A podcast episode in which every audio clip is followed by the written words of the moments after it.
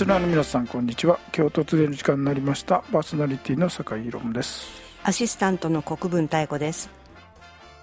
えーと10月も終わりに近づいてますけど、はい。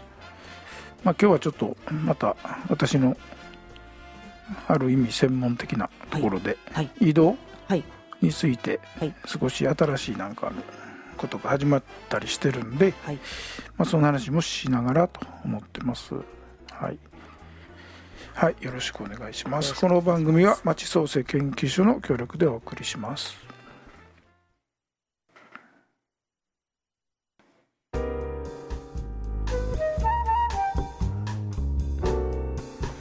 はい、えーと、マースっていうね、はい。モビリティアズあサービス、はい。MAA MAAS なんですけどね、はい。M と S が大文字おー。まあでちょっとこの流れの前があって、前がまあモビリティマネジメントっていうはいのがあって、まあ、モビモビリティをマネジメントするはい。というので、まあ、これこれがこれはこれはスウェーデンか。はい。の,、まあ、あの社会心理学使ってるんですよ。う、ん。でまあはい。車に過度に移動しない移動交通行動っていう、はい。過度に移動しない。はい。乗ったらダメとは誰も言ってないんですだからあの車のキーを持って乗ってあ今日はどこ行くんやったっけ？という話ではなくて、うん。うんもうこのために車を使ってるというようにしてほしいなというふうに。だから車前提の移動ということではなくて、はい。い、ろんな選択肢がある中でという話、うん。ただはい。地方に行ってねはい。車やめなんて誰も言いませんから、うん。だからそのモビリティマネジメントってそういう。はい。ただ地方でも結構本当のあのね限界集落なんかは別ですけど、はい。地方の中心都市なんかは今結構そのモビリティマネジメントの取り組みが結構進んでてはい。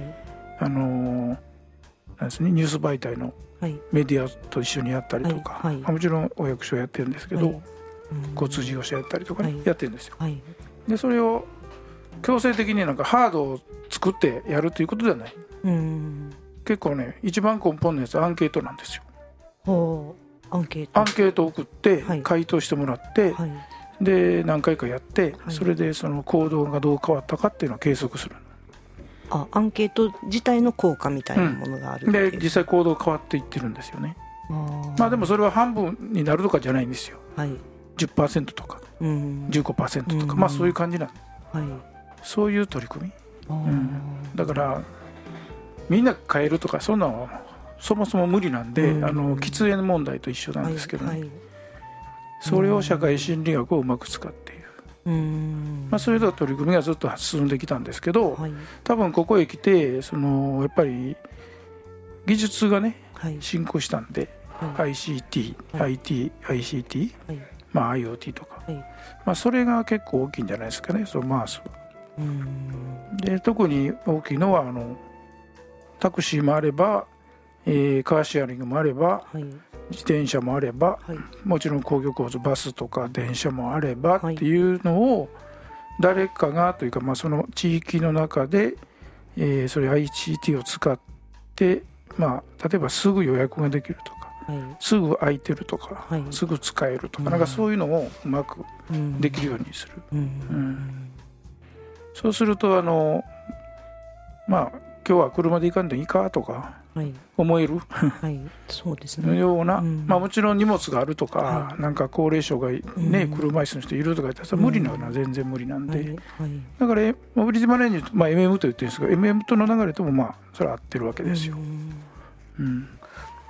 とねまあ、あの私今お話をお伺いしながら思ってたのはあの大阪の北部の豊野町の方、うん。うん。うん最近よく行ってるんですけどあの今しばらくこう試しに住んでみようよみたいな形で、はいはい。空き家にこうあの、うんうん。1か月ほどこう住ましてもらえる機会がありましてその時の,、うんあの暮らし方のこう案内のパンフレットの中にですね、あのオンデマンドタクシーがああありねまして、でそれはもうあのまさにねあのこの時間に回ってるからあの、乗りたい時は呼んでねみたいな感じで、まあ、結局はあのちょっとタイミングが合わなかった使わな使わなかったんですけど、まあ、それがあることであ車なくても大丈夫そうだなっていうであのすん、ね、あのやっぱ景色もいいし涼しいしあの交通が一番こう自分にはネックだなって思ってたところが、ちょっとそこがこうあのちゃんと受け皿があるっていうのは本当にあの全然こうその住むことに対しての思いっていうのが変わったなっていうのは、まあ、あの相乗りもできるでしょそれ、ええ、そうなんです、ね。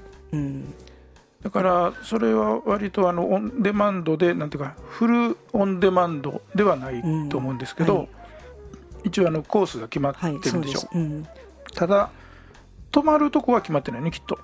うん、割と自由だっただですかね。から自分の家でもいいわけですよとねきっとね。か、うん、だったと思いますね。ちょっとあのだいぶ前だったんですけれども確かそうだったと思うし今どんなふうにそういうか流れの少し前までは、うん。もう10年以上になりますけどあのはい。コミュニティバスっていうのあがありますね。世界中で、はい。日本中で流行って、最初は武蔵野市から始まったんですけどね。そうなんですムーバスっていう有名なバスがあって始まって全国的に広がって、はい。それはいわゆる路線バスなんですよ、大体が、はい。ただあのなんちゅうの？乗降自由っていうか、うん、それとあの運営主体が地域の人だったりあね、そういう今までは交通業者だけがやってたからはい。そういうことではなくなったりとかうん。だったんだけど、はい。それはまあ普通の路線バスなんでどうしてもルートと時刻表があると。はい。でそれをもうちょっと展開させてデマンドにしようかという、んじゃあよ読んだら来てもらえるねみたいな話になって、えただあのデマンドのシステムはあの人口が多いところではねえなかなか難しくて、うん。あのそんなんみんな使い出したらえらいことになるんで、はい。それだったらマストランジットといってあのうん。公共交通がいるんですよ、うん。だからある意味少し少ないくなってかけたとかあるいは移動が難しい人たちが多いとかはい。うん。いうのがちょうどいいんですよ。うね、んでそれを結構東京のどこやな東京大学がシステムを作ってはい。柏市でしたかね？どっかはい。東京の方で実験をしてあ大規模な。はい。それならあの要するに IT の技術がいるんでどうしても。予約。うん。予約とねキャンセル。うん。キャンセルの技術が結構ね。キャンセルされたタイミングで次また予約も入るとかね、はいそこら辺の技術が結構難しくて、なるほど。うんうん、でかつ東大のシステムは利用者の情報も全部取るという。で来週次の週になったら火曜日例えば「今日は病院違いますか?」とか言って提案してあげるという。お買い物行くんじゃなかったですか?」みたいな。ね、そういうのもや実験でやってるんですよ。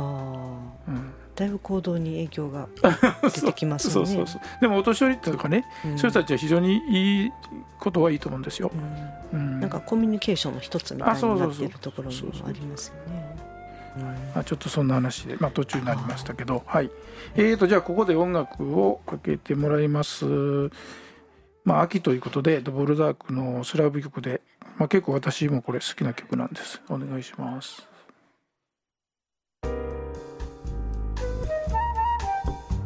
はい、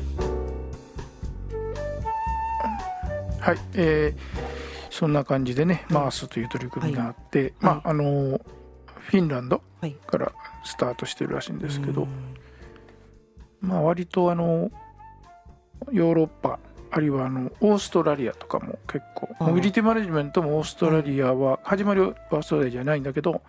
オーストラリアで大規模なあなんとかな都市全体の住民にあはい。アンケートを送ったという。あ それもあの郵送じゃない。あはい。届けて説明して。そうですか。だから億単位の調査費がかかって。ああそうですか。まあそれだけ車依存が高かったんですねきっと。うんまあ広いエリアに人うそうがね点在して。な。うんそうそう。うん。ちょっと西の方の地域ですね、はい。うん、まあそんなんで日本もこのマースの取り組みは結構、あの最近確認したんですけど、うんはい。えー、と去年ぐらいは国がその、まあ、あの補助金を出すんですよね。こういう実験まだ実験的なとこ多いから、はいはいでなんか全国で20件ぐらいだったらしいんですよはい。でも最近今年になってからあの詳しい人に聞いたらもう1件に増えて60件か70件か、ああい全国全国でね。そうそうそう始めてるとああそうですか。まあ、ただその実験スタートするネックはやっぱり IT のうんその技術がいるんではい。そこの人たちを巻き込まないとうんダメなんですようんでも大規模なとこってどうしてもね、もう限られてるじゃないですか,、だかはい。らその辺がねちょっと今、まあ本当に地域だったらそれももっと簡単でいいかなとは思うんだけど、うん。まあどんねあの補助金の間はいいでしょうけどその後継続するときそうそう。にお金それがまた一がどれぐらい番難しい。かかるかですよね。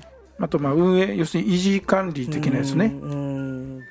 あのよくあるんですよ。ね。実験はやったけどはい。失敗したっていうあのうん。コミュニティバスがまさにそれで社会実験やったけど失敗とか、あうん。の実験で終わったとかね、うん。始めたけど続かなかったと。か、ずっと赤字でお金出してるとか、あー。あの結局行政が、はい。それだと意味がないんで、うん。結局ねよくあるパターンはねあのやりだした時に、はい。皆さん熱意があるんでね、はい。やるんだけど、はい。代替わりするじゃないですかやっぱり。はい。そうするとね熱意がこうう、うんん、なんで始めたんやったっけ？みたいな人とかもいるでしょ、うん。でもうちょっとひどいのはコミュニティバスの場合はそんなん誰も乗ってないやんみたいな話になってきて。あ実際1日数人しか乗ってーないとか、うんうん確かに なそってくるんうですよでそれは誰が出してるのって税金ですよみたいになってくるとややこしい、やっぱりね。そうですだから結局自分のこととしてやらないと、はい。やっぱりなかなか物が進まない、はい。結局ね頼ってると進みませんね、うん。はい、はい、今日はそういう交通と、はい。まあそんななんていうの人の動きのことですよね、話をしまして。はいえーとそれでは次回は、えー来月の第2日曜日ですね。ぜひお聞きください。パーソナリティは酒井宏夢でした。アシスタントの国分太子でした。この番組は町創生研究所の協力でお送りいたしました。